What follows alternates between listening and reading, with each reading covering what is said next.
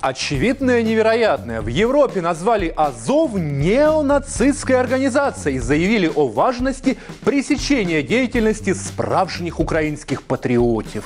Внезапно выяснилось, что наши радикалы снабжают западных единомышленников нацистской символикой, литературой и вдохновляют идеями.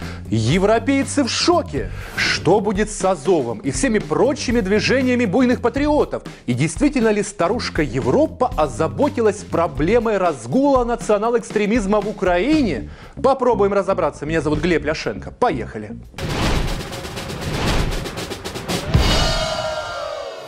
Друзья, подписывайтесь на наш канал и первыми узнавайте, чем живет украинская политика. Итак, на прошлой неделе вышел доклад британского Центра противодействия цифровой ненависти. В нем подробно рассказывается, как Facebook защищает и координирует неонацистов. В Украине, по мнению британских экспертов, неонацистскую идеологию возглавляет батальон Азов, детище МВД.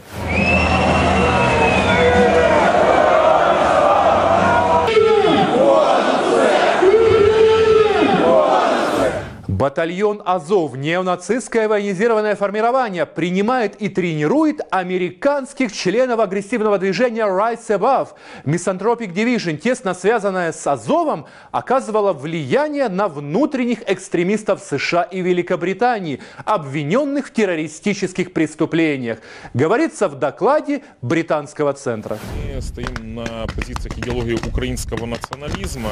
В докладе сообщается, что украинские националисты с снабжают своих западных единомышленников нацистской символикой, литературой и правильными идеями. Британцы выявили более 60 сообществ в Фейсбуке, где на украинском языке пропагандируется идеология ненависти. Суммарная аудитория этих патриотических пабликов 112 тысяч человек. И почти везде фигурирует батальон Азов и его ответвление. День дев'ятий хлопці вже повністю адаптувалися на тренувальному таборі.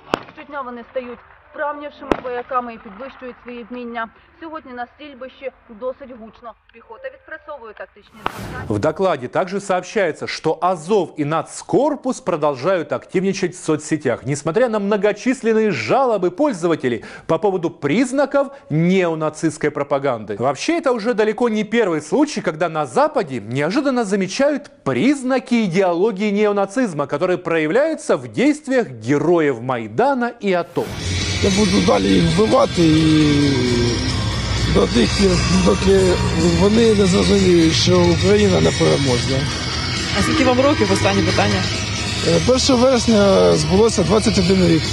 В прошлом году 40 членов Конгресса США обратились к госсекретарю Майку Помпео с требованием внести украинский Азов в список террористических организаций. Американцы назвали Азов ультранационалистической милицейской организацией, которая приглашает в свои ряды неонацистов. Поводом, очевидно, явилась вопиющая история, когда американец, воевавший на Донбассе в 2015-16 годах, вернувшись на родину, совершил двойное убийство. Вот он, Крейг Лэнг из армии США. Его уволили после того, как этот милый парень попытался убить свою беременную жену за то, что она якобы хотела ему изменить. Однако Лэнга вовремя остановили, и он получил несколько месяцев тюрьмы, а также справку об ограниченной вменяемости. После увольнения Лэнг, потеряв военные льготы, медицинскую страховку и лицензию на оружие, направился в далекую Украину и присоединился к подразделению ВСУ. У нас ведь справка об ограниченной вменяемости – это не минус, а жирный плюс. Однако после полутора лет борьбы с российскими сепаратистами американский доброволец решил ненадолго вернуться в родные пенаты. Я приехал сюда, чтобы помочь украинцам в борьбе с российским вторжением. Я видел, что происходило на Майдане. Я видел, что люди хотят изменений, и поэтому решил приехать.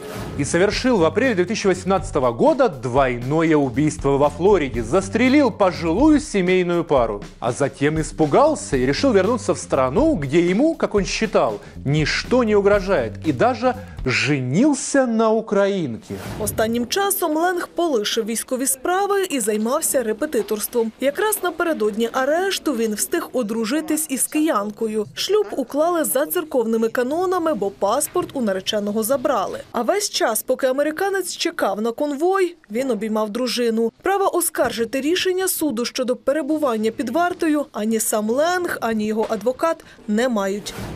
Какой все-таки милый парень, особенно без бороды.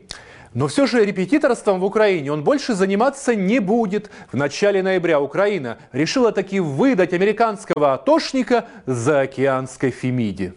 А ведь он так хотел остаться или уехать на другую войну. Все зависит от того, как будут развиваться события. Если боевые действия станут более активными, то, наверное, я останусь здесь еще на пару лет. Если нет, то поеду на другую войну. Подобные истории очень тревожат британцев с американцами. То, что погибают дети Донбасса, им по барабану. А вот когда герои АТО убивают граждан США или Великобритании, это уже проблема. Правда, пока ни одна из постмайданных нацгруппировок в Украине не запрещена. Более того, они плодятся и размножаются. Слава Україні! Слава нації! Україна! В конце лета в Украине появилась «Центурия». Или все, или ничего, пан или пропал. Девиз новой организации, стоящей на страже порядка против хаоса, сплоченности против разобщения и патриархальных ценностей, братства против ведомой толпы. Новые центурионы – дитя Азова и Нацкорпуса. Они как бы делятся почкованием. Когда один националистический бренд дискредитирует себя, его отодвигают в сторону, и появляется другой. Такой же по идеологии, и лица те же самые, и спонсоры старые, а название другое. И как бы с чистого листа в добрый путь. повинні здобувати перемогу у зовнішніх ворогів, відбираючи території, здобувати перемоги у внутрішніх ворогів, відбираючи душі нашого населення, які стануть нашими прихильниками. В Украине, начиная с 2014 года, активисты-патриоты подменяют собой государство и выступают в качестве обвинителей и судей в одном лице. А ведь еще недавно невозможно было себе представить, что некие молодчики с бейсбольными битами, арматурными крюками, ножами, кастетами и пистолетами могут наводить порядок и вершить справедливость. Свои бесчинства они совершают на глазах у полицейских, творят что хотят. И им за это ничего.